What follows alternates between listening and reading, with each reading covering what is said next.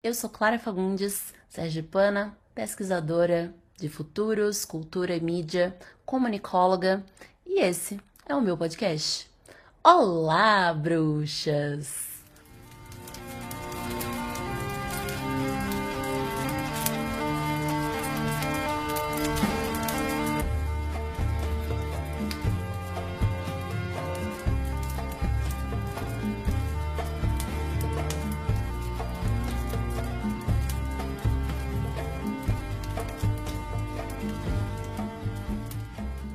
Olá, bruxas! E olá, Mac! Apresente-se para as bruxas! Oi, Clara! A última vez que a gente se viu, a última não, e a única, foi quando a gente comeu 10 mil ovos de Páscoa na sua casa, né?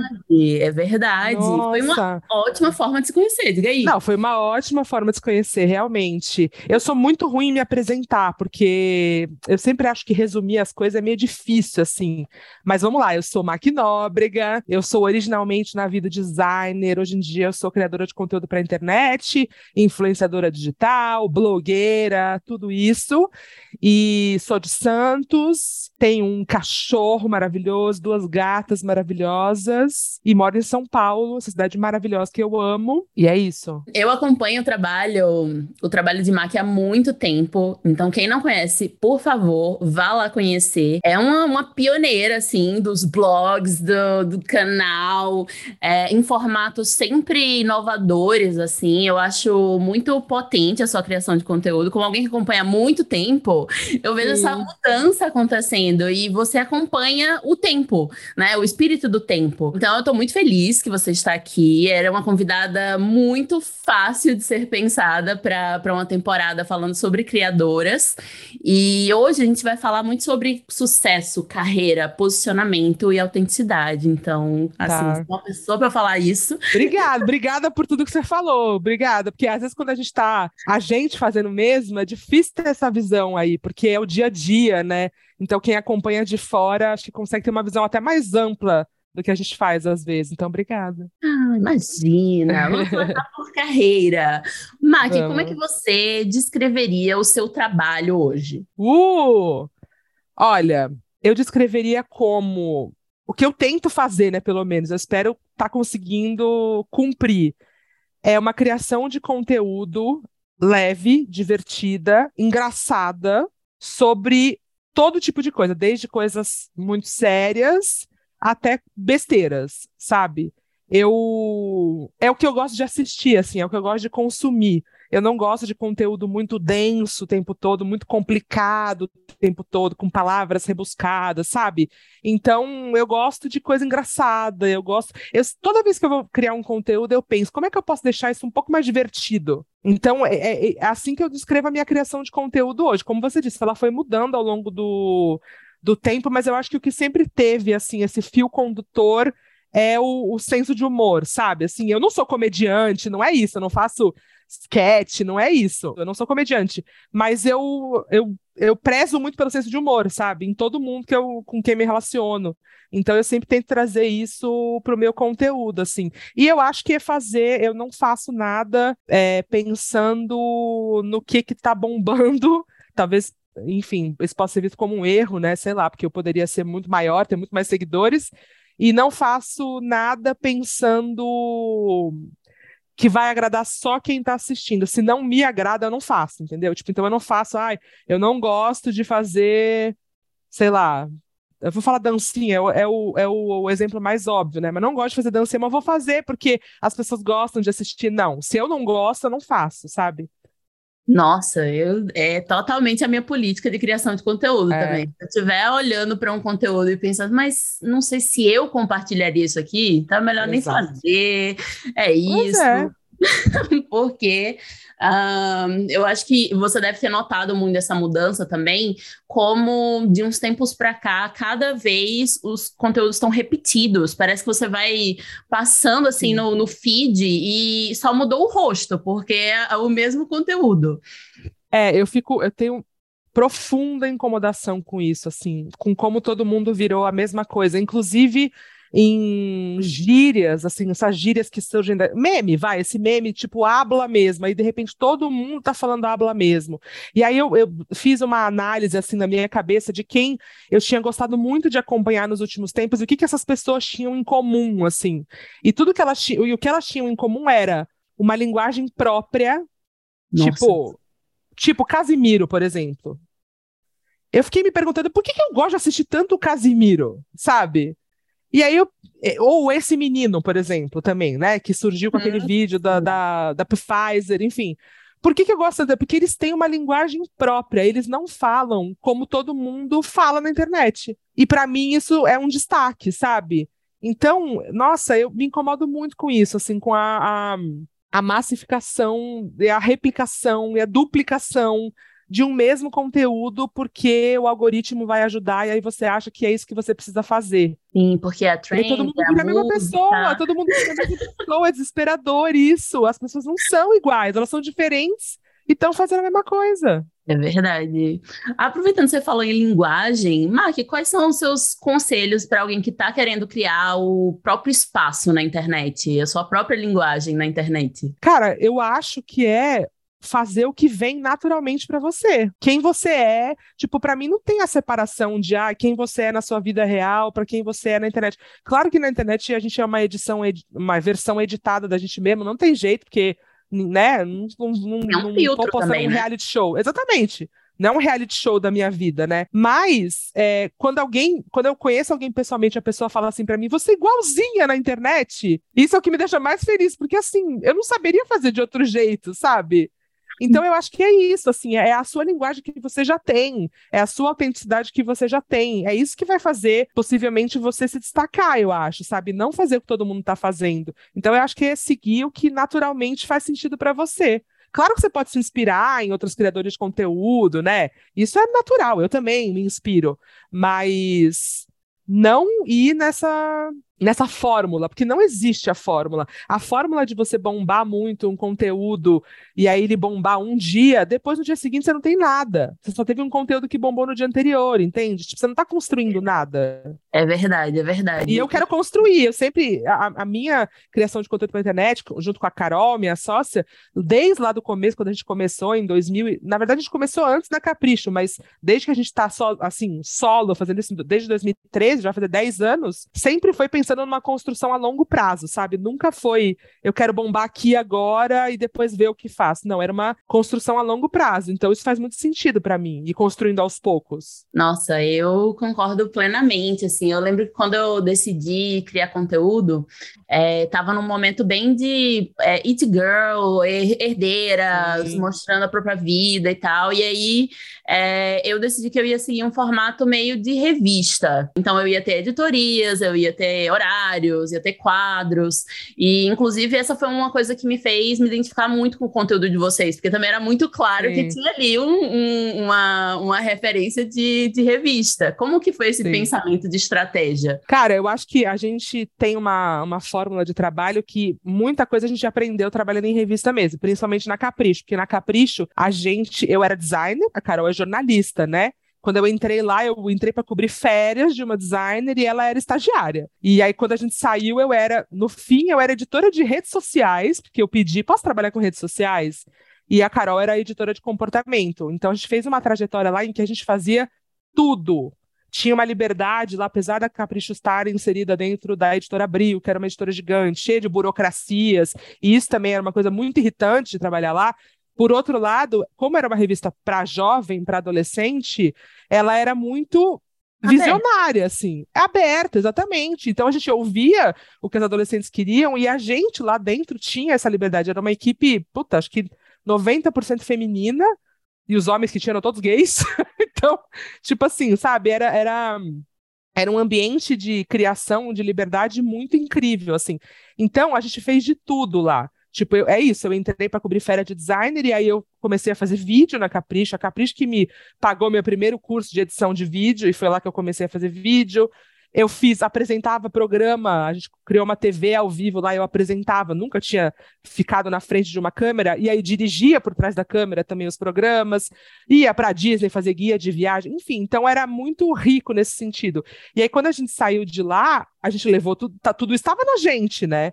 Claro. Então a gente também sentia, eu acho que quando a gente começou lá em 2013, era uma, eu não era muito, eu não senti que era muito a época das It Girls, era, era uma época de blog mesmo, sabe?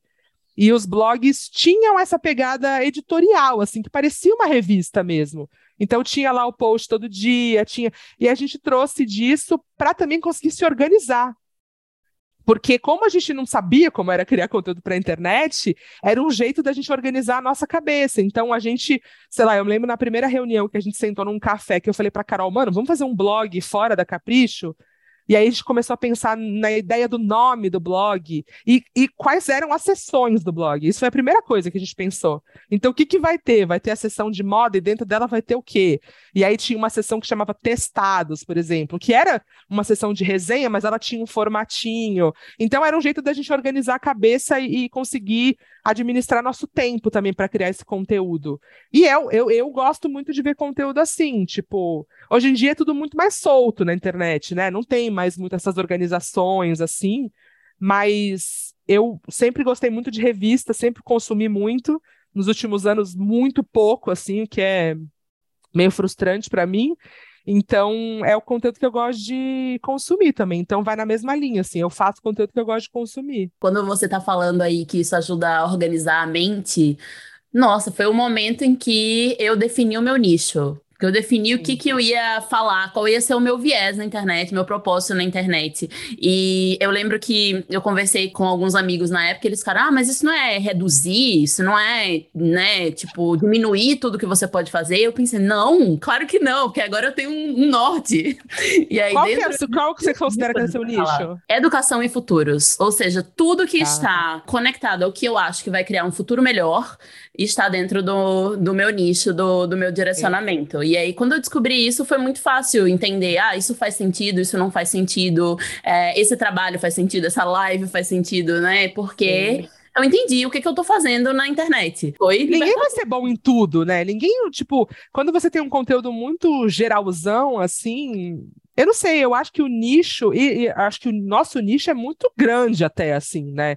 Eu acho que é, muito, é muita potência você ser a especialista no seu nicho, sabe? Você ser a mais foda do seu nicho. Eu acho isso muito mais valioso do que você ser uma mediana em tudo, sabe? Tudo. Nossa, é, é muito verdade. Inclusive, é, um momento em que eu finquei o pé, né? Este aqui, esse é o que eu falo, eu sou pesquisadora, é, essas são as minhas especialidades tudo fluiu muito melhor, muito melhor. Porque é isso, se, se eu tava falando de absolutamente tudo e tinha alguém que tava falando de algo específico, quem é que vai uh, buscar quem tá falando sobre tudo, né? É, é muito verdade. É, foi esse, esse momento também que eu entendi a minha linguagem, em que eu entendia o poder de ser quem eu sou mesmo, né? A gente aprende muito a, a, se encaixar. Tipo, ah, tem que fazer de tal forma, tem que ter maqui fala, tem que ter é, um, um, monte de coisinhas que tem que ter. E, ah, tem que aparecer todo dia, tem que aparecer todo Sim. dia, tem que fazer live, tem que, tem que, tem que, tem que, tem que. E aí não dá certo, porque o tem que ir para outra pessoa não é o tem que ir para você, né? Então, isso, inclusive, não. É algo que irrita muito no, nas fórmulas de sucesso. Do tipo, ah. Sim, e ninguém sabe. Ninguém Exato. sabe. Esse tem que é um chute de todo mundo. Porque ninguém sabe o, o, como o algoritmo funciona, só o Instagram sabe.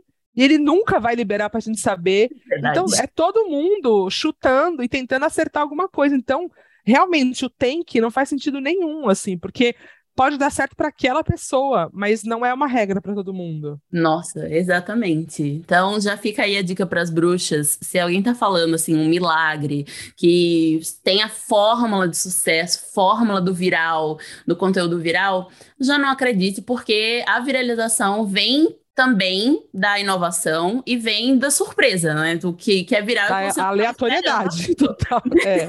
Exatamente. É. Eu tenho uma pergunta muito uh, nostálgica aqui, que é, Mac, qual foi o trabalho mais gostoso que você já fez? Nossa, mais gostoso. Cara, toda viagem em que eu, em que eu viajo para produzir conteúdo é muito gostosa para mim, assim. E a gente já foi, eu e Carol, para lugares incríveis, assim, desde cruzeiro nas Bahamas com os irmãos à obra, que isso foi assim, que eu nunca imaginei que eu assistia e de repente eu estava lá com eles, até, pô, todas as viagens para Disney ou sei lá, todos os trabalhos em que a gente viaja são muito gostosos assim, mas Porra, eu vou falar uma pergunta, vou falar, fazer uma resposta que é muito clichêzona, que você vai achar que é, sei lá, pode ser só um discurso, mas, mano, qualquer trabalho em que me deixam fazer o que eu quiser, pra mim é o mais gostoso. e falam assim: olha, toma aqui esse briefing, faça o que você quiser. Pronto, sabe? Me Puta, deixa criar. Acontece muito? Acontece muito? Porque comigo pouco. não acontece muito. Não, acontece pouco, por isso que é tão gostoso. É a raridade, é a exceção, né? Não. Eu, assim, eu acho que hoje em dia, depois de tantos anos, assim, é, eu, e eu, assim, eu, particularmente, eu, né, não a, a, entidade gay, eu e Carol, eu faço publicidade há pouco tempo, relativamente, assim, né, eu acho que é, é cresceu muito, assim, da pandemia para cá, de uns dois, três anos para cá, mas eu acho que a gente, enquanto empresa, já fez um filtro ao longo desses anos muito bom de já saber quais são as marcas que vão dar problema, que não vão te deixar criar. Então a gente foi criando o nosso universo assim, de trabalhar só com marcas muito legais. Mas de vez em quando vem uma marca nova, que você, né, vamos lá trabalhar pela primeira vez, e aí é um pesadelo, e aí ela entra na listinha de marcas que vão te infernizar a vida. Então a gente preza muito pela liberdade de criação, porque se você está contratando, tipo, eu não sou uma atriz, entendeu? Sim. Eu não vou ler um roteiro, eu não tenho esse talento. Tipo, contrata a Grazi Massafera, se você quiser isso. Você vai me contratar porque você gosta da minha linguagem, porque você gosta do jeito que eu falo com o meu público. Então me deixa falar do meu jeito, sabe? Então Sim. isso é muito incrível. Depois das viagens é a coisa mais incrível. É porque nas viagens a gente geralmente tem muita essa liberdade mesmo quando a gente vai via, né, viaja convidada, por a gente, sei lá, sei lá já foi para Chicago, por exemplo, com a o, o, lance lá de turismo de Chicago, né, que convidou a gente. É sempre muito livre, assim, tipo, aproveitem a cidade, ó, a gente criou aqui esse roteirinho para vocês, mas se não quiser, não faz. Aproveitem e criem o conteúdo que vocês quiserem. Então, acho que as viagens unem o útil ao agradável nesse sentido. E é um respeito, né, com o seu trabalho, no, no sentido de, olha, se tem alguém que vai saber falar para a própria audiência essa mensagem, você, eu, né? Eu conheço essa audiência. Pois é. Exata, exatamente. E qual foi o maior perrengue que você já passou com trabalhos que não te deixavam ter liberdade? Nossa. Então, geralmente eu cancelo no meio. Eu sou muito, sei lá, radical, sei lá. Quando eu vejo ali que tá emperrando no meio, eu, eu, eu cheguei num ponto da minha carreira que eu posso me dar o luxo de falar, cancela. Então não. então não vamos fazer. Mas eu acho que também é um luxo que a gente sempre se deu, mesmo quando a gente não tinha um puto no bolso, sabe assim? Era uma, como eu te disse, era uma ideia de construção a longo prazo. Então a gente entendia que se a gente, né, deixasse aquilo acontecer naquele momento, ia abrir um precedente muito perigoso para o nosso trabalho. Então, mesmo quando a gente não tinha, é isso, não tinha dinheiro para pagar o aluguel, a gente, eu sentava com a Carol e a gente falava, mano, vamos, vamos negar, vamos sair fora, sabe? Isso sempre foi muito importante para a gente. Mas hoje eu posso me dar o luxo de realmente falar: não, tem um lance da publicidade que é as marcas jogam a vara de pescar ali, né? Sem muitas informações. Né? A gente quer contratar você para uma campanha de tal produto, bababá, mas você não sabe exatamente como vai ser a campanha. Por mais que você tente conseguir o maior número de informações possível antes de fechar o trabalho, às vezes, quando o trabalho fecha, muda o negócio, né? Então, eu sempre me, me protejo de falar, tipo, a minha pessoa do comercial fala, ó, se o briefing depois vier e for alguma coisa, a gente vai, só vai bater o martelo quando receber o briefing, de que esse trabalho está fechado mesmo. Então, tem alguns jeitos que a gente usa de se proteger disso, mas às vezes acontece, e aí eu, a gente já cancelou muitos trabalhos no meio, assim, porque. Mano, sabe assim, tipo, não vale a, a quantidade de grana, não vale a sanidade mental de aguentar isso, sabe? E de, tipo, de você falar assim para a marca, a gente vai postar isso, isso não vai funcionar. E aí você fica numa de tipo assim, nossa, dá, quase dá vontade de postar para ela ver que não vai funcionar mesmo. Só que aí é um conteúdo seu que foi uma bosta, entendeu? É Tipo, verdade. então é uma, uma sinuca de bico, assim. Então a gente prefere sair fora, assim, quando dá. Então, mas é isso, é, é- na maioria das vezes é isso, tipo, de você receber um briefing, aí tem muita, tem muita coisa que é, tipo, não tava no briefing, aí você não falou aquilo, aí você fala, ué, mas não tava no briefing, ah, mas tinha que ter falado isso. Pô, mas se não tava no briefing, como é que eu ia? Não só adivinha, né? Mas esse lance de, tipo, você tem que falar desse jeito, ou você tem que falar, ah, falta um pouco mais.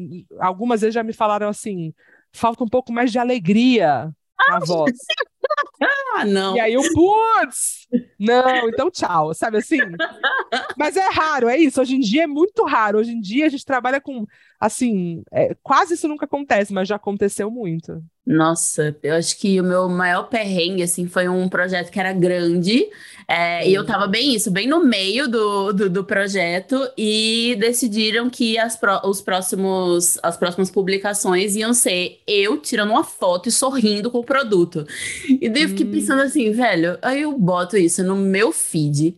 Todo Uhum. bonitinho, todo cheio de textão, de vídeo, de carrossel. E aí apareço a minha cara segurando um produto e sorrindo. Ah, não. Sim. Ah, não. Eu daria um follow, não dá. E aí, é, no final, a minha resolução foi que eu acabei fazendo muito mais do que o proposto, porque eu ficava, e se ao invés de uma foto for um carrossel? E se ao invés de uma foto sim. for um vídeo? Então eu acabei Muito entregando muito isso. mais só para não Uhum. passar o, a vergonha pública de, de postar o que a marca estava querendo.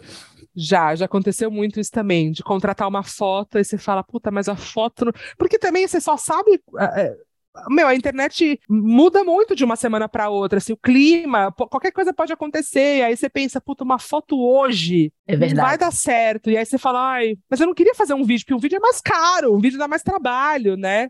Mas aí você fala, ah, eu vou fazer então um vídeo, e aí a entrega de bandeja para a marca. Mas é, é, tem demais isso. E qual foi a maior piração, assim, que você fez num trabalho que te deu liberdade? Algo que você pensou, putz, isso aqui tem orgulho, hein? Ainda bem que me deixaram fazer. Cara, eu acho que qualquer marca que me deixa fazer uma publicidade que já é dentro de um formato meu, que eu criei, tipo a crítica gastronômica em 30 segundos. Sim. Eu não gosto, tipo assim, por exemplo, tem uma, eu sou muito ética com a crítica gastronômica, com tudo, mas com a crítica gastronômica, eu protejo ela com unhas e dentes, assim. Eu realmente nunca como nada que eu já comi, enfim. Então, quando uma marca quer, tipo, apostar na crítica gastronômica, eu fico muito feliz, assim, sabe? Porque ela sabe como funciona e sabe como eu vou fazer, assim. Então, sempre que a gente cria um formato que é original, assim, alguma marca vê valor nisso, eu, eu fico feliz, assim. E nem é uma grande piração, a crítica gastronômica é só, né, um videozinho curto, assim. Falando sobre formato, pra mim também faz muita diferença, assim. Quando a marca já vem, olha, eu quero um data bruxa, eu quero um explicando, uma análise Pronto. pop. Muito obrigada, muito obrigada, marca. Porque ela conhece o seu a entrega, conteúdo. exatamente. E ela conhece, e porque isso é muito raro também das marcas, tipo, realmente conhecerem a fundo o teu conteúdo. Às vezes tu não recebe umas propostas que você fala, meu, se a pessoa visse meu Instagram, nem ela abriu, saberia. é. Exatamente, ela nem abriu. Senão ela nunca mandaria essa proposta. Ai, É. a melhor proposta nesse sentido que eu já recebi. Hum, não, tem duas. Uma foi, era óleo de pneu. Eu nem dirijo, tá? tipo, Muito na época eu tava longe de ter uma carta. E a outra era pro Dia da Mulher. Assim, na verdade, a maioria das propostas que eu recebo pro Dia da Mulher me fazem rir muito. Nossa, eu falo sim, assim, eu também. jamais que eu vou fazer isso aqui. Eu também. É, e era pra eu falar sobre como a depilação era libertadora para mulheres no Dia da Mulher. Claro, Olha, claro. Olha assim, a- as mulheres elas podem se depilar, agora que é libertador e que uma luta pra gente comemorar no dia 8 de março, assim. Aí já é um não- pouco não demais. né? É, é. E Essas, essas, essas propostas de dias, né, comemorativos, sempre qualquer coisa para mim que tipo, ai, tem que vamos incentivar a mulher a fazer exame de câncer de mama. Aí eu penso, mano, eu não posso ganhar dinheiro para isso. Isso aí é meu dever, entendeu? Eu tenho que fazer isso de graça. E eu acho que eu faço assim no meu conteúdo no dia a dia, já incentivo esse tipo de coisa. Então isso me incomoda muito, assim, dessa do que se tornou essa indústria de publicidade em datas comemorativas de coisas que os influenciadores, se fossem responsáveis, tinham que estar tá fazendo de graça, não tinham que estar tá ganhando dinheiro para isso, sabe? É tudo uma questão, porque ao mesmo tempo a marca tá ganhando dinheiro para isso, né? Então, assim, várias vezes eu sou chamada para campanhas que eu sei que tem uma galera ganhando dinheiro ali, mas ah, é para mulheres, é para não sei o quê. E assim, eu fico, hum. tem alguém é. lucrando com, com este, este projeto aí. É... Não, sempre tem, sempre tem. É. Então, é, é uma, mal, uma grande questão. Eu fico, eu, é. eu também tenho muitas, muitas questões, principalmente quando, quando tá envolvendo causas, saúde, né? Hum, ah, e fazer publicidade de máscara, como chegou no, no período da pandemia. Exatamente. Não, não vou fazer não, publicidade não. de máscara. É Exato, eu também recebi isso. máscara. E é para comprar a, a, que for melhor e não a da sua marca, né? Sim. Então, é isso. Super, super entendo a o drama, a questão, porque acontece muito, principalmente nessas datas, assim, datas de câncer de mama, de é, luta contra a violência contra a mulher, é, vem essas, essas campanhas que você fica assim, hum, é. será que essa marca deveria estar tá fazendo uma publicidade? Por isso que a gente tem que ter muito cuidado com né, quem é influenciador, quem é criador de conteúdo, com o que, que a tua voz está sendo contratada para quê? É sabe? Para dar valor para uma marca que realmente está envolvida nisso. É tipo. Ah, é tipo, sei lá, luta contra a gordofobia. Ou de... Sempre que tentam me contratar com, como diversidade, eu não aceito. Eu falo, não, eu não, não sou contratada como diversidade, sabe? Tipo, eu não quero ser cota. Mas eu entendo, mas eu, ao mesmo tempo eu entendo que a cota é. A cota, né? Que nem existe, mas tô falando, né? A gente sabe que existe nos bastidores, não é uma coisa oficial, né? De certa forma, sim. É. Ao mesmo tempo, eu sei que é importante ter diversidade em campanhas, blá blá blá, mas eu, eu fico muito incomodada com o jeito que isso é feito, sabe? Eu também, eu também. Falando em, em incômodos, eu tenho um incômodo Sim. muito grande, que é como as pessoas costumam ver as mulheres de sucesso, né? Que é tipo, ah, pra, a mulher que, que tem sucesso, ela tem que se comportar de certa forma, ela tem que seguir um passo a passo certo, ela tem que tomar muito cuidado para não parecer arrogante, é, Ai, e nossa. ela tem que caber nessas, nessas caixinhas que geralmente dizem pra gente que a gente não deveria estar tá lá, né?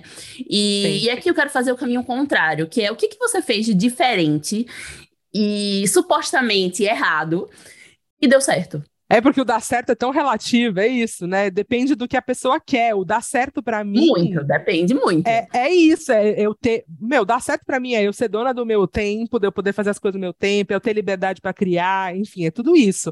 Não é ser milionária, não é ter 20 casas no interior de São Paulo, sabe?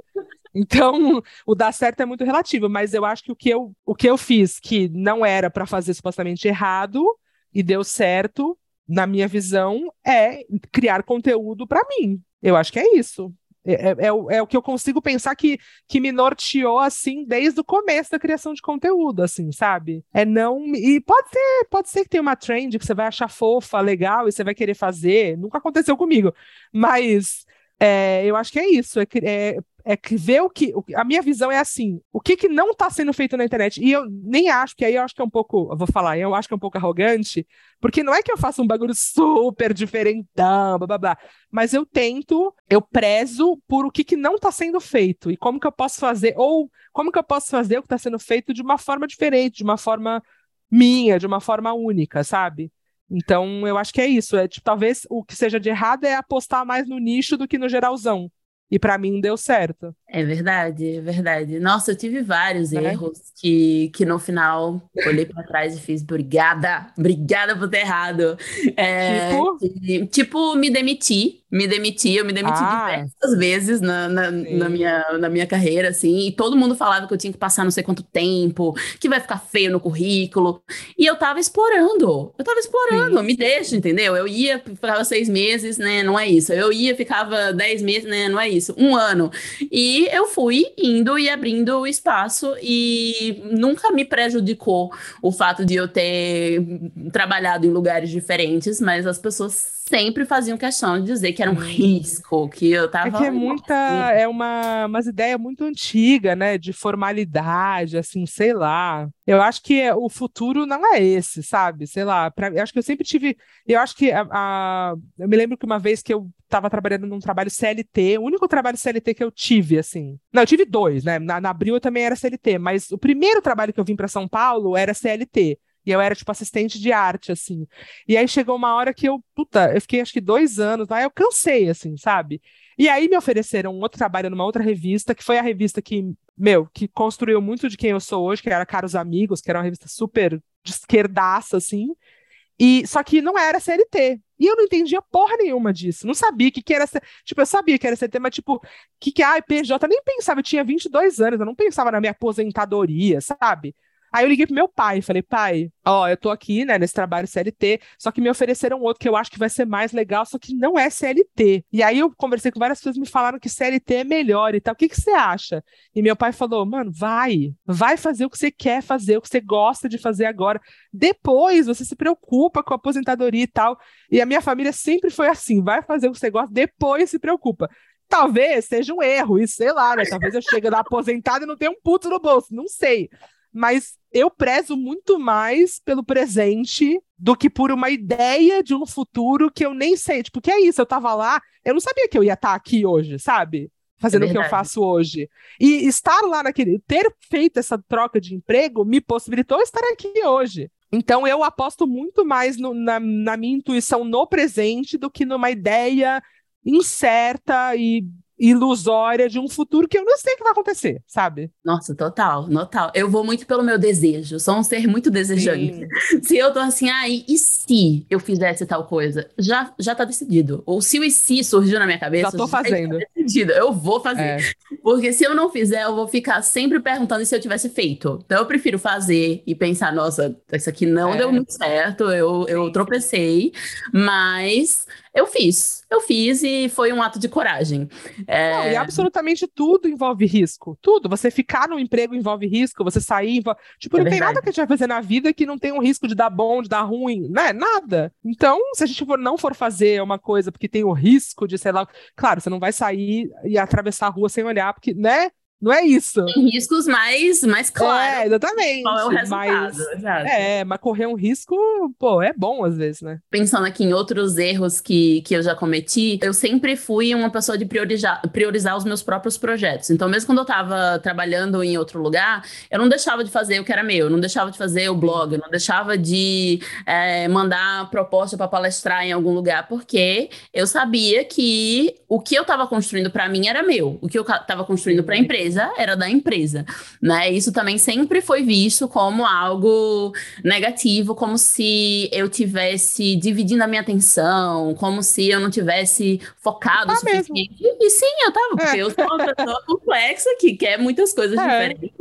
e não era dona da, da outra empresa para dar tudo de mim, né? Da, do meu sangue. É. Não, quando você é funcionário, é que você, a gente fica achando que a gente é insubstituível. Absolutamente ninguém em nenhuma empresa é insubstituível, nem o CEO da empresa, entendeu? Se é precisar, eles tiram o CEO mesmo. Então, isso que você falou é muito importante, assim, de você, se você tem vontade de ter. Tem gente que também tá feliz trabalhando ali só no emprego e, mano, maravilhoso. Mas se você tem vontade de ter alguma coisa sua, ou de, se você, sei lá, você sente que no seu emprego você não tá sendo estimulada tanto quanto você gostaria, não tá fazendo tudo que você gostaria, meu, ter os projetos paralelos, continuar fazendo as coisas, né, suas coisas próprias é muito importante para várias coisas, para se um dia você for demitida do nada, você ter alguma coisa ali, né, pelo menos que seja uma faísca de alguma coisa, e para você manter sua sanidade mental também, né, para ser feliz. Total. E, e tem algo, tem um, um, um, erro que virou acerto que eu acho que você vai, vai se identificar, Mac, que é o ser braba. É. É, não ser ah. fofinha o suficiente, uh, que era esperado de mulheres, que era espelhado, tanto, tanto desde o começo, assim, desde estagiária até quando fui chegando em cargos mais, mais de, de liderança, sempre era esperado que eu fosse mais suave, mais delicada, mais fofinha. Você já passou por isso? todos os dias da minha vida. Nunca ninguém chegou e me falou: você tem que ser uma fofinha, mas tá sempre no ar, né? Desde lá atrás, quando eu trabalhava em empresa, até DM que eu recebo hoje. Tem uma, uma coisinha ali que você devia ser um pouco mais. Não falar tanto, né? Eu sempre. Cara, também pode ser um erro que no fim foi acerto para mim, mas eu sempre peitei, por exemplo, e não peitei tipo de ser do, por, por nada, assim, mas quando eu acreditava nas coisas, eu sempre peitei chefe. Eu também, eu também. Quando eu acreditava no que, tipo assim, eu tinha. Não é que ah, eu tenho razão e você não, não é, mas a minha ideia é boa. Você tem que ouvir a minha ideia, sabe? E a sua ideia não é tão boa, não é só porque você é chefe que a tua ideia vai ser melhor que a minha. Vamos combinar as duas aqui e fazer uma coisa legal, sabe? Então eu sempre peitei assim. Isso também, né? Numa hierarquia de uma empresa, eu acho que, meu, é, a palavra peitar talvez seja até problemática, porque não é isso, é tipo assim, você tem, não é ah, só o funcionário que tem que ouvir o chefe. É, vamos ouvir, todo mundo tem que se ouvir, entendeu? Sim. O chefe também, se você me contratou é porque tem alguma coisa, você viu alguma coisa em mim que vai contribuir aqui para o negócio. Então me ouve, porque essa é a minha ideia, eu acho que é boa, sabe? Então, mas sim, total. Nossa, total. Eu sempre, sempre fui vista como grossa. Às vezes ainda sou, assim, é, eu não acho que eu sou grossa. É, eu, eu acho que eu sou. Mark. Eu acho que eu acho que eu sou direta. que me deixa feliz. Assim, tem umas é. respostas que você dá que eu penso, pô, eu responderia assim, eu só botaria um coraçãozinho no final, mas ia ser exatamente pra ser fofinha. Lá, é, eu, eu, sou, eu sou muito direta, assim, não sei, eu não, eu não, não não floreio, eu não gosto, eu não. Não é que nem que eu não. Não é uma, consci... é uma decisão consciente o floreio não me vem, entendeu? Ele não vem na minha cabeça. Tipo, a única resposta que vem é a resposta direta. E aí, assim, com os anos eu fui aprendendo que, mano, você não precisa falar tudo mesmo, né? Tipo, porque, Sim, ai, ai, eu falo tudo mesmo. aprender não, também. Eu tive né? que aprender. Não precisa, se poupa, poupa o outro também. Às vezes você vai machucar o outro, porque você tá falando uma coisa que para você, ah, eu só tô sendo sincera, não precisa, sabe? Então é uma coisa que você vai aprendendo quanto mais velha você fica, eu acho. Mas, meu, para mim, sempre a verdade e a sinceridade, ela só abrem caminho para mim, assim. Eu não acho que você inventar uma, sabe, uma versão mais fofa, uma versão mais leve, leve não, leve sim, mas uma versão mais suave vai trazer nada de benefício, sabe? Nossa, e, e, tem uma coisa da, da brabeza, assim, porque eu chamo de brabeza, mas pode ser sinceridade, pode ser ser direta. É como protege a saúde mental, né? Porque, assim, quando, quando você coloca ali o, o, o limite de, olha, a partir daqui, pisou no meu pé, eu piso no seu, as pessoas te tratam de uma forma diferente. Elas sabem que elas não vão poder chegar na, na sua casa, no, no seu Instagram, no, na sua DM, falando o que elas quiserem, né? É. É, eu acho que também o, o, trabalho do criador de conteúdo é também um pouco educar o público, sabe? Sempre. Educar todos... quem consome, assim, porque é, parece uma idiotice. Você tem que falar, então, você falaria isso pra alguém na rua? Por que você tá falando pra mim na DM, sabe? Mas ah, às vezes você precisa falar isso mesmo, porque muita gente não se ligou, sabe? Que a internet, tipo assim, a, a gente é meio saco de pancada, assim, né? É verdade. Tipo, e aí, é. se você não bota limite, você tá ferrado. E tem uma visão, assim, de que o que, o que é virtual não é tão real. Então, assim, ah, o que eu falo no virtual não, não vai doer tanto, Exato. o que eu falo no virtual não conta tanto, as ações que eu tomo no virtual tá ok, mas essa não é mais a verdade, né? O virtual e o real, eles estão muito juntos e conectados, e a pessoa que tá ali do outro lado vai entender da mesma forma que seria se fosse presencialmente. Mas voltando aqui para o mercado de trabalho, o que, que você gostaria de ter sabido sobre, sobre o mercado de trabalho antes? Acho que eu gostaria de ter sabido é que ele é muito aleatório. Esse mercado é muito aleatório, assim. Eu já tinha uma, eu desconfiava disso, assim, sabe? Eu desconfiava que tipo era uma coisa meio de momento, sabe?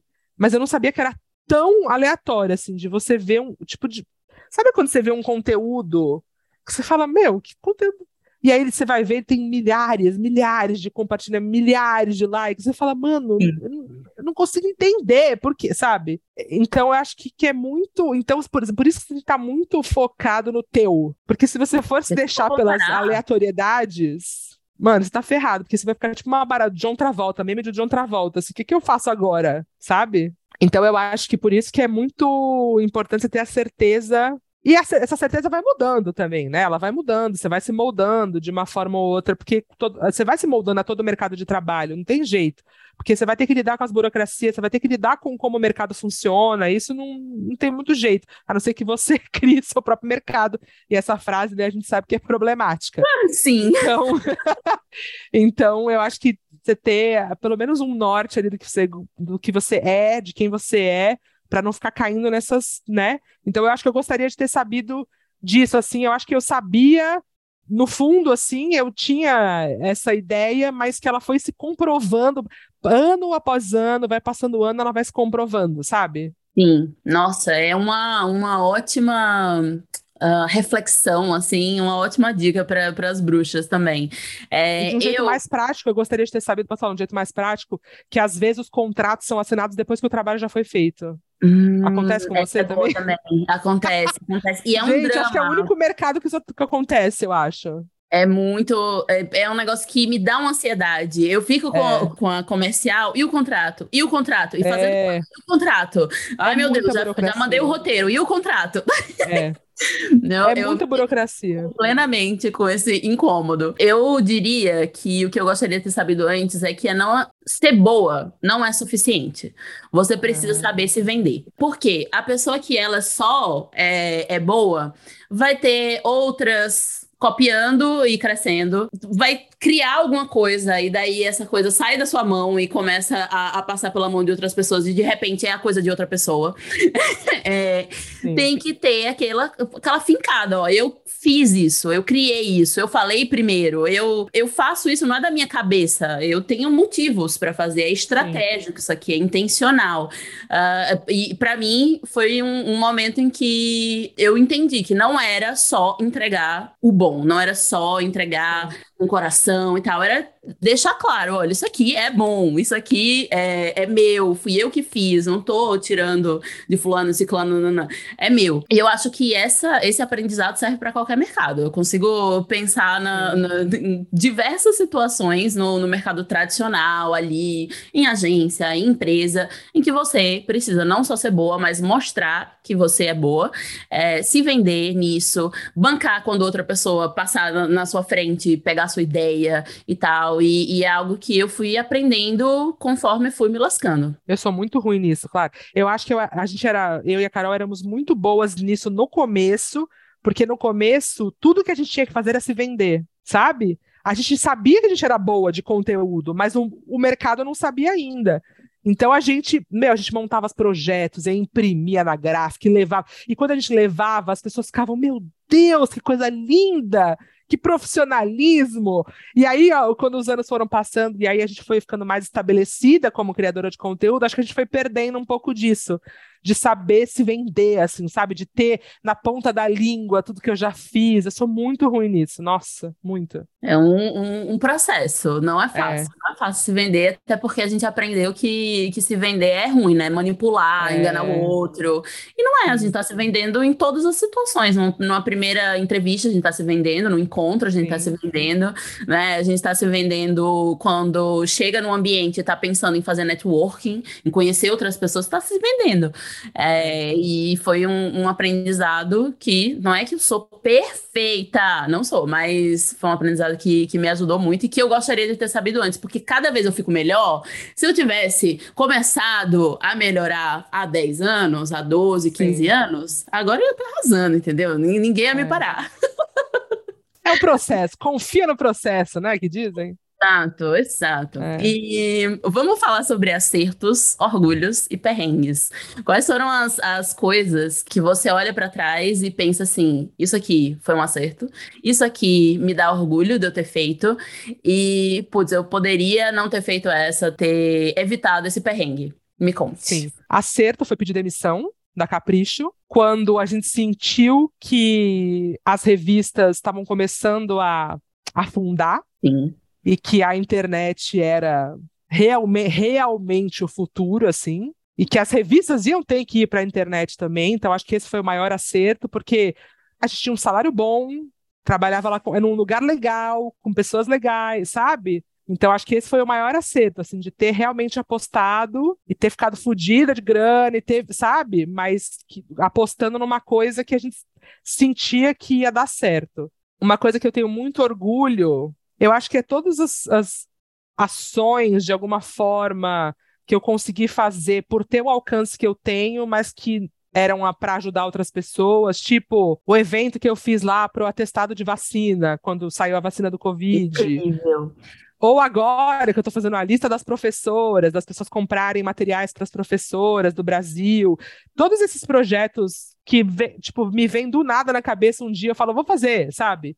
na verdade, o negócio da vacina eu me inspirei na na Carol Zaka, que era de Fortaleza, eu acho. Acho que ela é. Enfim, ela morava no Nordeste, tinha feito lá, né? É. Mas essas coisas que, tipo, a, a, gente, eu não sou, e aí eu e a Carol temos isso em comum, e acho que por isso que a gente dá certo, senão a gente ia brigar muito nós não somos planejadoras. A gente não tem essa veia do planejamento, de sabe assim? Então a gente é muito freestyle. A gente vem na cabeça, a gente inventa um jeito, dá um jeito de fazer, botar para fora e, e, e, realizar.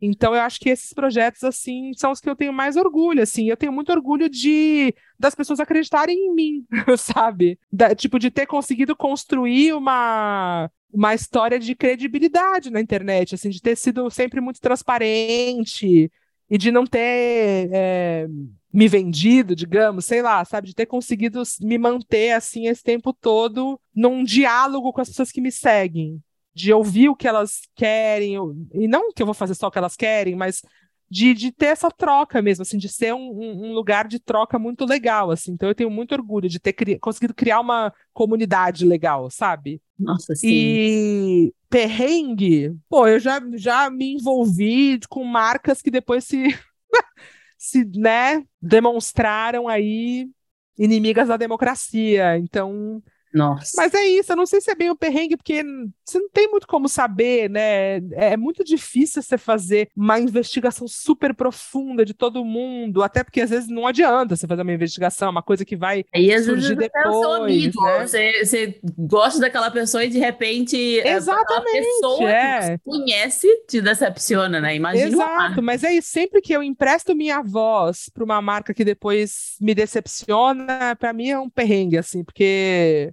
é, é, a gente tem uma responsabilidade, né? E não dá para 100% lavar as mãos. Tem alguma coisa tipo. É isso, a gente está emprestando a nossa cara, a nossa voz. Então, isso é sempre perrengue, assim. Mas perrengue, deixa eu ver se tem algum perrengue mais prático, assim. Nossa, perrengue, eu já passei muito perrengue de. mas é burocracia, né? Quando era eu que, tipo, sabe? Emitia nota, recebia e-mail, emitia uhum. nota, cobrava. Nossa, isso era um grande perrengue para mim, porque eu não sabia fazer isso. Eu fiz por muito tempo, porque é isso, quando você é empreendedora, né? Quando você vai começar um negócio, você tem que, né, fazer tudo. Tudo que envolve uma empresa. E aí depois você vai delegando, tendo dinheiro para contratar uma pessoa aqui, uma pessoa ali, né? Esse alívio, exatamente. Então já passei muito perrengue de grana, assim, sabe? De tipo, puta, não saber se a grana entrou, se não entrou mas eu emiti a nota, perdi o prazo, esse tipo de coisa, assim. Mas faz muitos anos, eu já nem lembro mais, ainda bem. Como foi esse processo de construção da empresa, ainda mais como uma sócia? Quais são as decisões de vocês? Eu tenho que jogar um pouco da, da responsabilidade disso pro universo, sei lá, porque não é que a gente, eu e a Carol, concordamos em tudo. E, e, e, porque a gente é muito diferente, sempre fomos, assim, quando a gente se conheceu lá na Capricho, não é que a gente se amou de primeira, a gente é muito diferente, mas a gente se entende. Tipo, é, foram raras as vezes em que a gente discordou de coisas chave, assim, sabe? Que realmente fariam diferença na, na condução da nossa empresa. A gente se entende. Então, assim, é, é sempre muito. A gente debate muito, a gente conversa muito, e é assim que a gente toca, sabe? É isso, a gente não planeja, a gente. Porque a gente acha que preza muito pela liberdade, justamente por ter vindo de empresa, né? Onde a gente, por mais que a gente tivesse liberdade lá dentro, a gente estava presa no escritório. Se a gente tivesse nada para fazer naquele escritório naquele dia, a gente tinha que ficar preso lá no escritório de qualquer forma, sabe?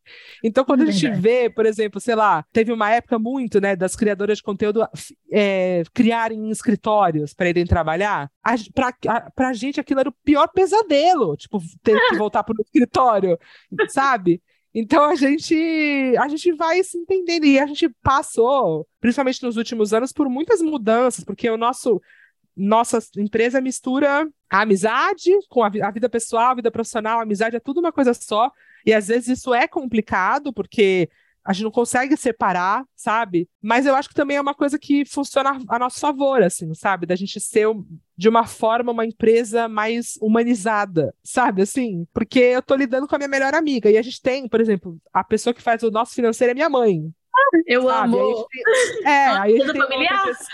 Exatamente. E, e, também é complicado às vezes, porque eu, eu passei a conversar muito sobre trabalho com a minha mãe e pouco sobre a vida sabe? Também foi um equilíbrio que a gente teve que encontrar, assim. E a gente, por muitos anos, teve muita, eu ainda tenho, sinceramente, muita dificuldade em delegar, assim. Muita, porque a gente sempre achou que ninguém ia apresentar a gente tão bem quanto a gente. Ninguém ia conseguir vender a gente tão bem quanto a gente e representar a gente tão bem quanto a gente. Então, por muitos anos, eu era a representante comercial de nós duas, sabe? E isso foi uma coisa que começou a me enlouquecer, porque eu não tinha mais tempo, e aí a gente teve que finalmente delegar. Então, hoje em dia, a gente tem uma pessoa de comercial. Então, eu não sei se a gente é o maior exemplo de construção de empresa. Eu acho que a gente podia ser muito maior se a gente tivesse muitos outros funcionários, e redator, e editor de vídeo. Até hoje sou eu que edito os vídeos mas é o jeito que a gente gosta de trabalhar, assim, sabe? Então, eu não sei se a gente é o melhor exemplo, mas a gente vai construindo conforme as coisas vão mudando, tipo, conforme as coisas vão acontecendo, como tudo que a gente faz na vida, é no freestyle, sabe? Sim, e eu acho sim que é um super exemplo de afeto, né? Afeto na, na, nas relações de trabalho, porque eu sempre trabalhei com mulheres e eu sempre ouvi das pessoas, tipo, nossa, coitada, ai meu Deus, trabalhando com mulheres, deve ser muito difícil, ah, porque mulher é fofoqueira, porque mulher é isso. E a minha experiência trabalhando com mulheres sempre foi assim muito melhor do que as minhas experiências trabalhando com homens, uh, ainda mais em times em que eu era a única mulher, ou que eu era a minoria ali. E, e, eu sempre gosto de, de perguntar sobre é, o trabalho, sobre sociedade, sobre essa troca entre mulheres, para ir quebrando essa coisa na cabeça das pessoas de que trabalhar com mulher é difícil. Isso não é verdade. Nossa, não, é muito mais fácil. para mim é muito, para mim também. É, é isso. No, por exemplo, no ambiente da Capricha eram só mulheres, era maravilhoso. E não era maravilhoso o tempo todo, não é isso, né? Que ah, ah era uma Disney, não, não é isso. É, é realidade, entendeu? Mas eu acho que a colaboração com mulheres é muito mais fácil para mim. E aí eu acho que também tem o nosso viés, né? Tipo, eu tô cagando porque um homem fala, essa é real.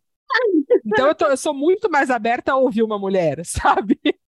Então, eu, a gente hoje em dia é só, tipo, todo mundo, a menina que faz a legenda do nosso YouTube é mulher, a menina que programa, programa o blog é mulher. A gente tem um homem que faz coisa pra gente, às vezes, mas que tem um histórico longuíssimo comigo, que foi o cara que me trouxe para São Paulo para trabalhar com isso, ah. que é o cara que faz a nossa identidade visual do canal e tal. Então, ele é o único, assim, mas o resto é tudo mulher e a gente, meu, a gente quer trocar com mulheres. Nossa. Acho isso absolutamente maravilhoso é. e eu acho que conversa muito com o nosso posicionamento, posicionamento na internet, posicionamento na vida. E eu vou aproveitar para trazer uma pergunta que eu recebo muito, muito, muito, talvez você receba também, que é como saber o equilíbrio entre posicionamento uh, político e um posicionamento que é possível de fazer no trabalho, de se expor, como se posicionar, ai, ah. como, como fazer isso de forma a, a, a, não perder a oportunidade. Você não tem medo de falar essas coisas? E aí, Mac?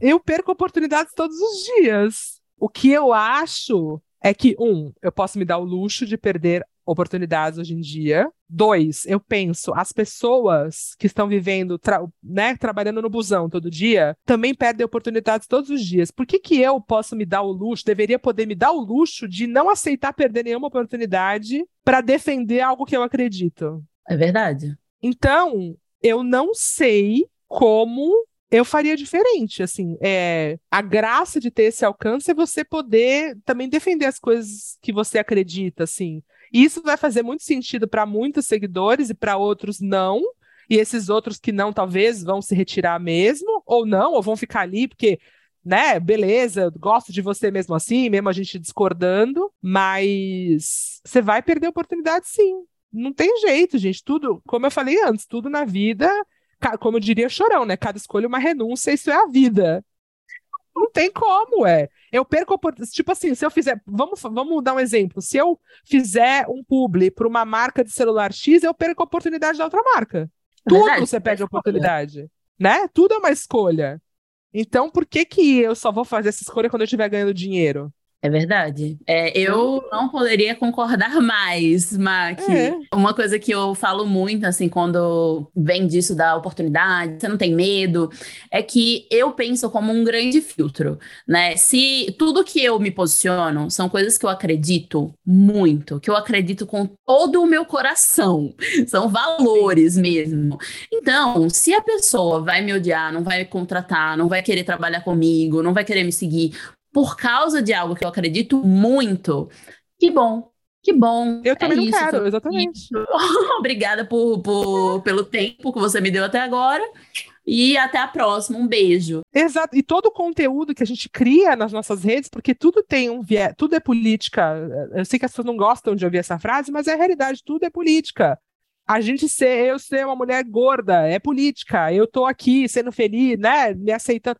Então, é, todo o conteúdo que a gente cria já já tem essas mensagens que a gente está defendendo agora num, num, formato votação, né? Então, se você perdeu que tinha todas essas mensagens, se você estava aqui perdida e não percebeu que eu já defendia tudo isso, mesmo quando eu estava falando de roupa, sabe? Então eu vou te explicar agora, vou botar no papel para você e te explicar como é que eu poder comprar uma roupa tem a ver com, né, com quem você vai votar. E às vezes tem que fazer essa ligação para as pessoas, porque a gente é incentivada a ser a política, a não falar de política, a não gostar de política, né? Então, eu acho que é um aprendizado para todo mundo. Assim, eu também não era, tipo, eu não sou uma especialista em política, eu não sou analista política, nada disso. Mas eu entendo que é isso, que tudo que eu, que eu acredito, que eu prezo, que eu valorizo, tem a ver com os valores da esquerda, por exemplo. Então, eu vou defender isso e, e e não é defendendo uma pessoa, eu estou defendendo valores, eu estou defendendo uma ideia de um país que eu acho que é o mais justo, sabe? Totalmente. E eu acho que nesse processo também um, a gente vai fortalecendo a comunidade em si. Porque quando, quando se fala em posicionamento político, sempre fala de perda, né? Perda, perda, perda. Uhum. Todos os ganhos. Os ganhos são uma comunidade em que eu me sinto segura, que eu vou chegar e vou falar sobre, sei lá, legalização do aborto e sem medo. Eu vou falar entre os meus para debater, para pensar em coisas que, que fazem sentido. É, eu vou falar sobre o SUS SUS, e, e eu sei que as pessoas que estão ali também querem coisas semelhantes com, com o que eu quero, mesmo que na, na prática, no dia a dia, essa execução seja diferente, né? Cada um vai acreditar em uma coisa diferente, mas a gente tem um objetivo em comum de construir Sim. um futuro, construir um país que faça sentido, que seja mais feminista, que seja mais justo, que seja mais massa de viver, né? É, eu acho que também é um lance de se importar com as pessoas com quem você segue, sabe? Porque é isso, a minha vida não vai mudar em nada se o Bolsonaro for eleito, a não ser eu vou passar uma raiva, né? Como eu passei nesses últimos quatro anos e tal. Mas na prática eu não vou deixar de comer, eu não vou, eu não vou perder minha casa, entende? E, então, é, se eu só pensar no que vai me afetar, sendo que eu tô todo dia na internet falando com uma comunidade de pessoas diversas, de todos os tipo de todos os lugares do Brasil, do mundo, de todas as classes sociais, to... é como se eu dissesse assim, foda-se o que acontece com vocês, porque eu tô garantida, sabe? Eu tô de boa, sim. Eu tô de boa. E para mim isso é inconcebível, assim. Eu acho de um egoísmo é, vai contra o que é fazer trabalhar com internet, sabe? Vai contra o que é a influência digital, vai contra o que é né, a internet, que é um lugar tão democrático em que você vai seguir pessoas e vai se identificar com elas e vai se enxergar nelas e vai isso vai te ajudar no seu processo de, de amor, de aceitação. Então vai contra tudo isso, assim. Então eu não, não, não conseguiria fazer de forma diferente. E, Mark, você já ganhou alguma oportunidade por se posicionar? Algo já veio para você, além de, de uma comunidade maravilhosa? Oportunidade financeira, você diz, ou qualquer oportunidade? Qualquer oportunidade. Pô, muitas. Muitas oportunidades de, de. Mano, conhecer pessoas. Tipo, outro dia eu tava num Zoom que tava lá. O Lula, tava lá a Zélia Duncan, a Camila Pitanga, o Paulo Vieira, Aí eu falei, meu Deus, o que, que está acontecendo? Como é que eu tô, como é que eu caí aqui? Eu só tenho seis anos. tipo, é, eu acho que a maior oportunidade é a conexão com pessoas que eu admiro de longe e que, de alguma forma, chegaram mais perto, sabe? Total. Essa, para mim, é a maior oportunidade, assim, de eu estar. Tá...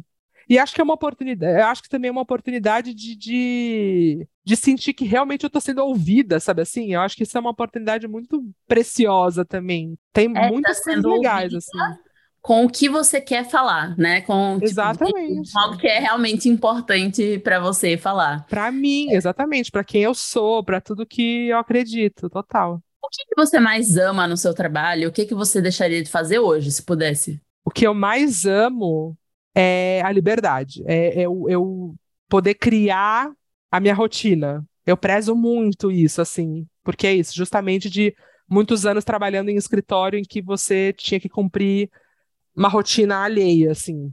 Então, isso é o que eu mais gosto, de poder pensar numa coisa que talvez seja absurda, ou idiota, ou besta, e poder fazer isso na hora, sem passar por nenhuma burocracia e ninguém ter que aprovar, sabe assim? Poder pensar e executar, isso é o que eu mais gosto. E o que eu deixaria de fazer, se eu pudesse, eu deixaria de ter que lidar com as burocracias, isso é, é seria meu maior sonho, Toda vez que a minha a pessoa que trabalha com a gente fala, então tem que assinar um contrato tal. Eu falo, ah, sabe, eu odeio as burocracias, mas tá bom, vamos lá, vou ler o contrato e assinar. É, e eu também deixaria de. É que eu não sei, não sei nem como expressar isso, mas é, eu acho que é mais um, uma coisa que eu gostaria do que eu deixaria. Eu gostaria que tivesse alguma sindicato dos influenciadores, sabe assim? Hum, sim. Que tivesse alguma. Que não fosse uma coisa tipo, cada um faz o que quiser e dane-se, sabe? Nas coisas que, né, tipo, marcar publicidade, blá blá blá. Então acho que eu deixo, acho que o que eu queria deixar é de me importar com essas coisas, talvez. Que isso não fosse uma coisa que me incomoda tanto, sabe? Porque me mata, assim. Bons, bons. Como bons. as pessoas usam, como as pessoas usam essa profissão para enganar, sabe? Isso prejudica bastante a gente, né? Porque... Oh, todo dia, exatamente, muito, Queima demais. Muito. É, a gente, principalmente para quem acaba de chegar na, na comunidade, assim, tem que ter aquele momento de educação, de olha, eu não vou mentir para você se eu tô falando um negócio é real, publicidade para mim tem um filtro, é muito importante, então, nossa, é publi, mas eu acredito. Sim, é para ser assim sempre, né? Tipo, é para ser assim sempre, senão uhum deveria estar fazendo publicidade daquele produto, daquele Sim. serviço. Exatamente. Eu responderia a mesma coisa, assim. O que eu mais amo no trabalho é a liberdade geográfica, é a liberdade criativa, é o poder estar aqui fazendo doutorado no Reino Unido e trabalhando no Brasil no Brasil. Chique. Se fosse Sim. qualquer empresa, primeiro ou eu ia ser demitida, ou eu ia estar tá completamente lascada, porque eles iam querer que eu comprovasse que eu estava trabalhando 24 horas por dia, é, que, é, que é a lógica de home office de várias empresas, né? Que tipo, ah, você está trabalhando de casa, mas eu vou estar tá aqui, eu vou estar tá aqui observando Sim. a sua hora, eu vou estar tá aqui observando se não tem barulho de fundo. Tem que ficar online. É. Exatamente. E o que eu deixaria de fazer eu acho que eu pararia de, de fazer coisas envolvendo, tipo, atendimento, é, revisão. Eu ia fazer o meu rolê. Eu criar, eu escrever, eu pensar. Eu sou super planejadora, sou, sou zero do, do momento, eu gosto de planejar. E, é, eu poder fazer isso sem Tipo, tem que responder e-mail, tem que atender ligação. Puta, é as burocracias, é as burocracias, sim. Deixa eu ser só criativa, me deixa criar. Mas foi por isso, é isso, foi por isso que eu contratei uma pessoa. E hoje em dia eu mal olho o e-mail. Ai, que delícia. Responder, não lembro a última vez que eu respondi um e-mail, Clara, juro pra você. Nossa, maravilhoso. Mas passei anos até ter essa confiança. Exatamente, é. É, não, eu, eu tenho, eu tenho um assistente virtual e ela me ajuda muito, muito, muito. Mas eu ainda sou aquela pessoa que fica olhando, sabe? Que fica dando. Ah, é, você é a Carol. A Carol olha o tempo todo, ela não consegue desapegar. Eu, não, eu acho que eu passei tantos anos ali apegada nos e-mails, apegada no WhatsApp. Meu WhatsApp era caótico. Que aí, quando eu consegui me livrar disso, foi tipo, vai, Beijo, sai, sai daqui, ir. sabe? Beijo, não quero mais. É. Já tô mal porque a minha pessoa do nosso comercial vai tirar férias, agora eu vou ter que voltar.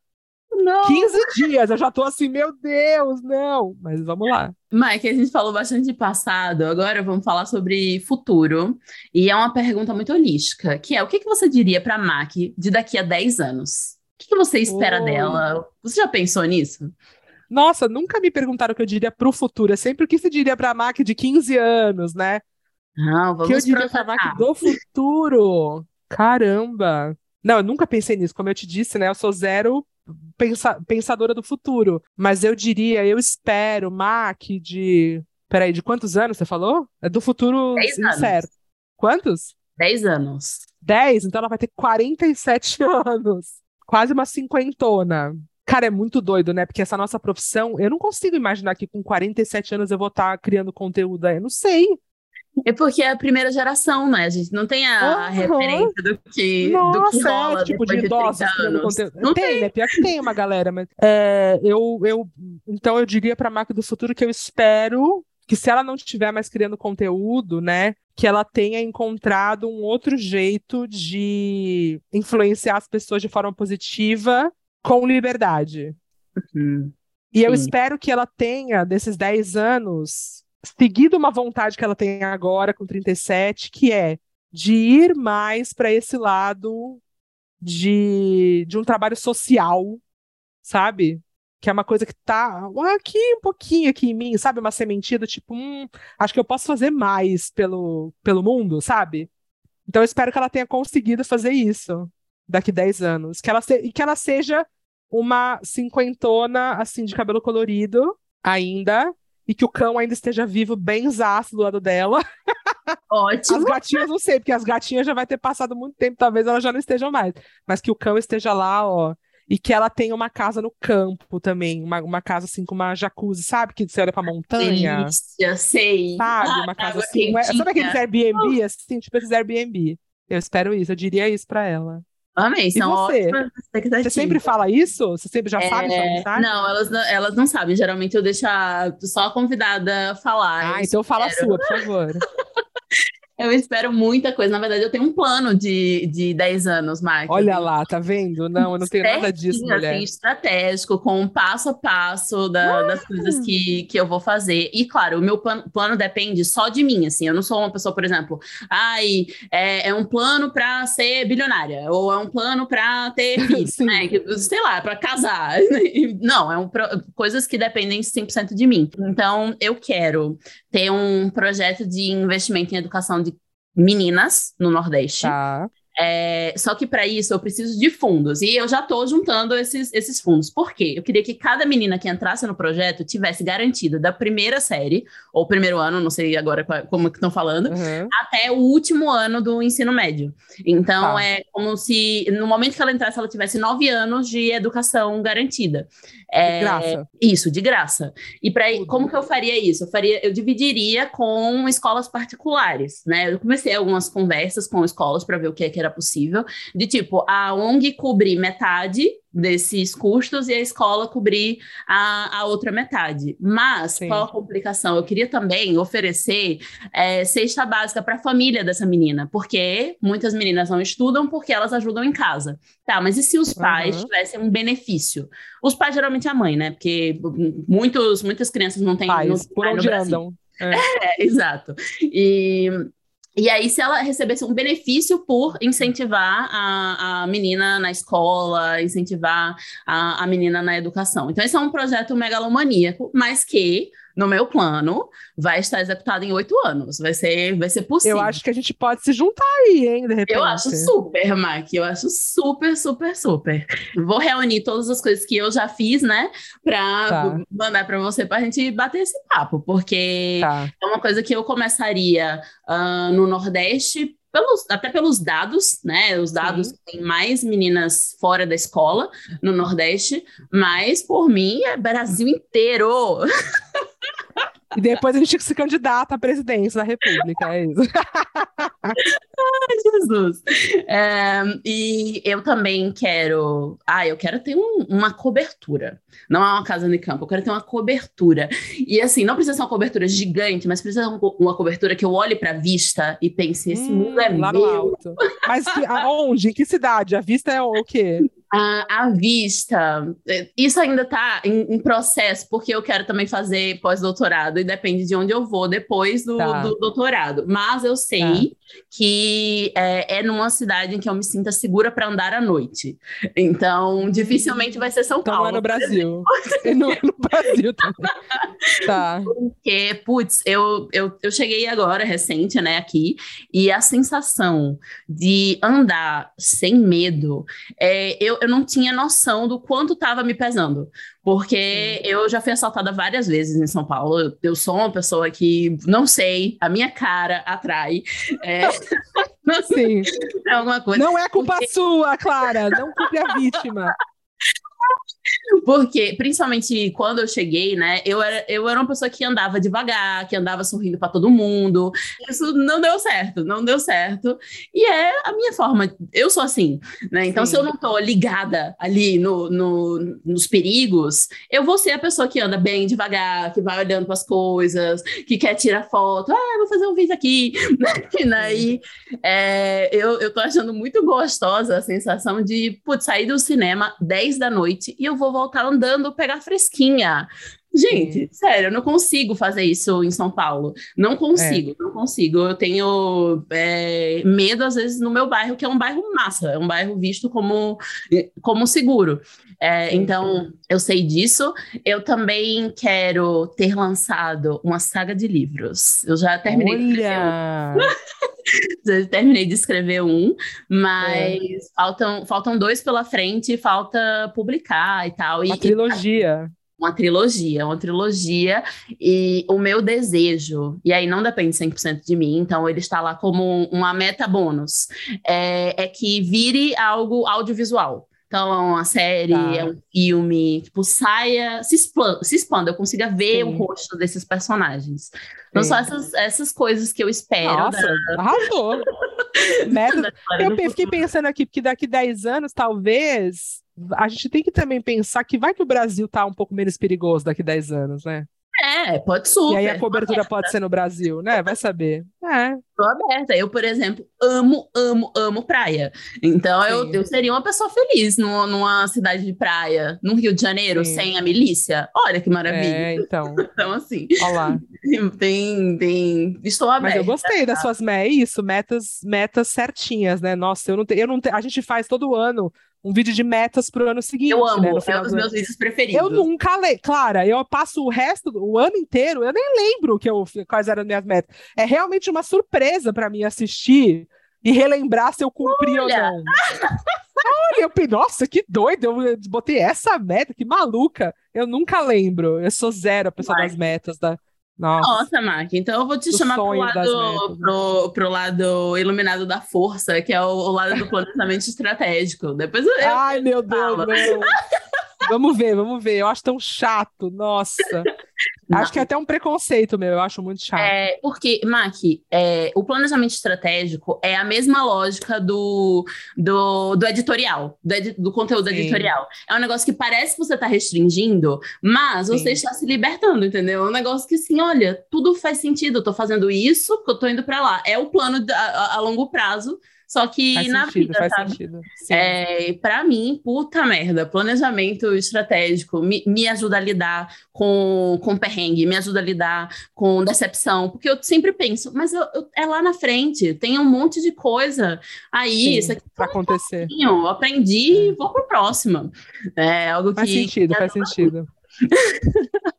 E antes de terminar, tenho apenas mais dois, duas perguntas, Mac. A primeira é qual é a sua dica de algo para assistir, para ler, para ouvir, para seguir, para as bruxas que estão escutando? Qualquer dica, seja qualquer coisa. Aberta.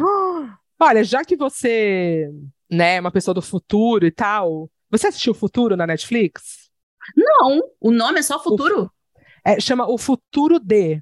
E aí é uma série, tipo, documental, assim. Agora eu não lembro quantos episódios são, mas, por exemplo, tem o, futuro da saúde, o futuro dos pets, o futuro do, dos romances, o futuro de não sei o quê. E aí são as pessoas, né, pessoas estudos e tal, e, e, mostrando como que seria uma realidade dessas coisas no futuro. E aí tem coisas muito absurdas, do tipo você poder ler a mente do seu cachorro, que eu acho desnecessário, até você viver num prédio que é todo feito de plantas e ele vai se alimentar do sol e não sei o quê, não sei o quê.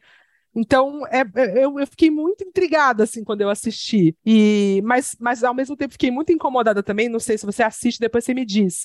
Porque eu achei que todas as, as invenções, assim, eram para com, com, o objetivo de deixar o ser humano menos desconfortável. Tipo assim, no futuro o ser humano vai estar sempre pleno. Uhum. E eu, isso me incomoda muito, sabe? Porque eu acho que o desconforto faz parte de, né?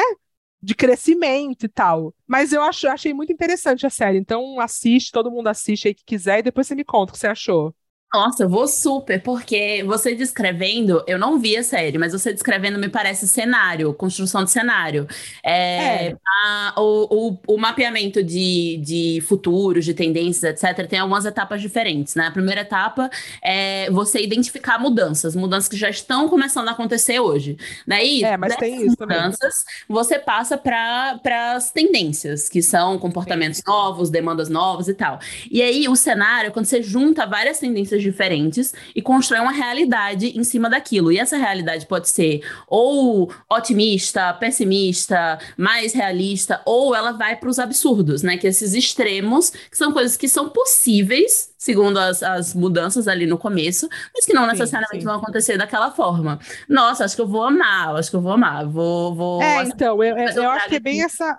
É essa vibe mesmo, porque, quer ver, eu tô, até abri aqui para ver quantos episódios são. São 12 episódios. Então, é o futuro dos cães, relacionamentos, plantas de casa, jogos, turismo espacial, cheeseburgers, vida após a morte, esportes, moda, arranha-céus, saúde e fones de ouvido. Nossa, fone de ouvido é muito específico, não era isso que eu estava É muito específico, exatamente, porque aí é isso, o fone de ouvido com a neurociência, e aí o fone de ouvido sabe o que você quer ouvir, aí ele te guia pela rua, é uma grande loucura. Mas são coisas, tipo, muito, muito, muitas baseadas em coisas que já acontecem. Tipo, coisas que já começaram, então é bem interessante. Cara, eu acho, eu acho muito interessante porque o cenário traz muito de quem tá fazendo, né? Se assim, é. se eu fosse contar os mesmos resultados de pesquisa, com certeza ia ser uma coisa completamente diferente. E é aquela comprovação que a gente já sabe que tudo é parcial, né? Tudo traz o, o óbvio, pessoa, viés particular, é, pessoa, viés e tal. Isso a gente vê muito em Black Mirror, por exemplo, que eu sinto que quem escreve Black Mirror tem muito medo da tecnologia. Então, a tecnologia é sempre uma coisa meio distópica, terrível, assustadora. Vamos voltar para o tempo de antes, vamos voltar para o bucólico e tal. E ali é uma visão clara de quem de quem está fazendo. É, é, e aí, falando em visão clara, olha que interessante. Você citou o Futuro de e eu vou citar ideias para adiar o fim do mundo, de Ailton é, Krenak, ele é um, um filósofo indígena e ele fez esse livro, que na verdade foi uma palestra dele, que alguém passou para um livro, que é como como adiar o fim do mundo, como adiar o fim do mundo, como é tem hoje. Tem como, sabe? Clara? Tem como ainda, meu Deus. Ele acredita Socorro. muito, eu acredito muito também, eu sou uma pessoa extremamente otimista, é, mas assim como ele, eu acho que uh, as nossas ações precisam mudar de agora, né? O fim do mundo ah, ele, é. ele vai, está sendo construído pelas nossas decisões e, e ele questiona muito é, a civilização como a gente entende hoje, a humanidade como a gente entende hoje, que é tipo, como se algumas pessoas fossem pessoas e as outras fossem uhum. subpessoas. São as, a, quem está à margem. Indígenas estão à margem. Né? A civilização uhum. é a cidade e a, quem, quem vive em comunidade, então, não é da civilização, não é, é humanidade. Está ali extra. E, e é muito bonito e uh, novo o jeito que ele fala sobre a natureza, por exemplo, a relação da, da, das pessoas com a natureza. E, e, eu achei, eu achei muito, muito, muito, muito bonito, assim, a forma a forma de ver mesmo, de ver a natureza, Sim. ao invés de ser algo como recurso, ele questiona muito, tipo, ah, como a gente vê a mata, a gente vê o ar, a gente vê a água como um recurso para a gente sugar, e não como algo vivo, que tem outras funções além dos seres humanos. Eu fiquei, nossa. Servir a gente, é. Real, hein? Real. É um livro, então. É, é um livro. É um ah, livro eu vou ler, que eu tô precisando de livro bom, tá. É um livro curto ainda, tipo, é, sei lá, eu acho que é uns 10 reais. Um, comprei tá. na. É, vi no Kindle, li um dia assim, e, tá. e deu otimismo na vida. Boa, vou baixar hoje mesmo para ler. Arrasou. E a última coisa é. Mac, me conte uma coisa que te faça feliz, instantaneamente feliz. Que é o que eu chamo Abraçar o cão. Oh! Abraçar o cão. eu pensei que você ia dizer banheira, sabia? A banheira também, mas a banheira é, é, não é tão fácil. O cão tá logo ali, entendeu? A banheira tem que encher, aí eu tenho que botar o negócio, aí tem, tem um processinho. O cão, gente, esse cachorro me sal, salvou a minha vida na pandemia, salvou. Porque eu sempre tive gato, né? Eu tinha três gatinhas, e é uma. Amo, mas é uma outra presença na casa. As gatinhas, às vezes você nem percebe que elas estão em casa, sabe assim? E olha que eu tenho uma gata que é praticamente um cachorro, que ela tá sempre em cima de mim. Mas o cão salvou, assim. Então, se tem uma coisa que, mano, é na hora, eu abraço ele, cheiro, beijo, já era. E não é que, ah, eu fiquei feliz, mas dá um shot de felicidade. Mesmo que ela caia depois, naquele momento me dá um shot de felicidade. Mas ah. a banheira é super. Estar na água é uma coisa que faz muito feliz. Piscina também. Então, de, muitas Nossa. vezes eu, tipo, de estar estressada assim, eu vou pra, fico lá boiando e a banheira tem esse mesmo efeito também. Mas são coisas mais difíceis de, né? Não é tão instantâneo. O cão é instantâneo. Nossa, é verdade, é verdade. A, a sensação de água eu super compartilho. E eu achei outra, um, outra coisa que me dá um nível muito semelhante de felicidade e também é mais fácil, que é deitar na rede. Ai, eu amo! deitar na rede com, com um livro, um Kindle. Nossa, é muito, muito gostoso. Mal posso esperar para ter rede aqui também. É... Ai, rede é muito bom mesmo. Bom, Max, tem uma coisa que me energiza também é falar com mulheres maravilhosas. Ai, tudo! Obrigada, eu também. Tô, tô muito feliz. Nesse momento, estou feliz. Ah, que bom! Muito obrigada Sim. por ter participado do, do Olá Bruxas. É, foi incrível. Acho que a gente vai se conectar nesse futuro aí, porque a, as vai. nossas visões de, de, futuros melhores são semelhantes. Isso é muito maravilhoso. Obrigada. Sim. E arrase. É estamos juntos, é demais. E obrigada por ter me convidado para comer aqueles ovos de Páscoa aquele dia. E aí a gente se conheceu. Inclusive, era um lugar que tinha várias mulheres legais, né, naquele dia, comendo ovos de Páscoa. E você juntou várias mulheres legais. Então você tem essa habilidade aí de juntar mulheres legais. Isso Nossa. é muito legal, muito precioso. Que bom, que bom, Max. Ah, uma coisa, inclusive, eu vou estar, tá, eu vou estar tá no Brasil em, em março, e aí é. eu acho que vai ter ovo de Páscoa de novo, hein? Fica aí essa. Uh, vamos, bora, bora. Que eu achei que eu não ia aguentar aquele dia, mas foi mais fácil do que eu imaginei, então bora. Sempre é mais fácil comer chocolate. É, fechou. Bom, bruxas, nos ouvimos na próxima semana, na próxima sexta. E contem pra gente qual foi o momento que vocês mais gostaram do episódio. Marquem Mac, me marquem, pra ela vir de novo, né? Eu venho, é só chamar. Um beijo e beijo. até a próxima sexta.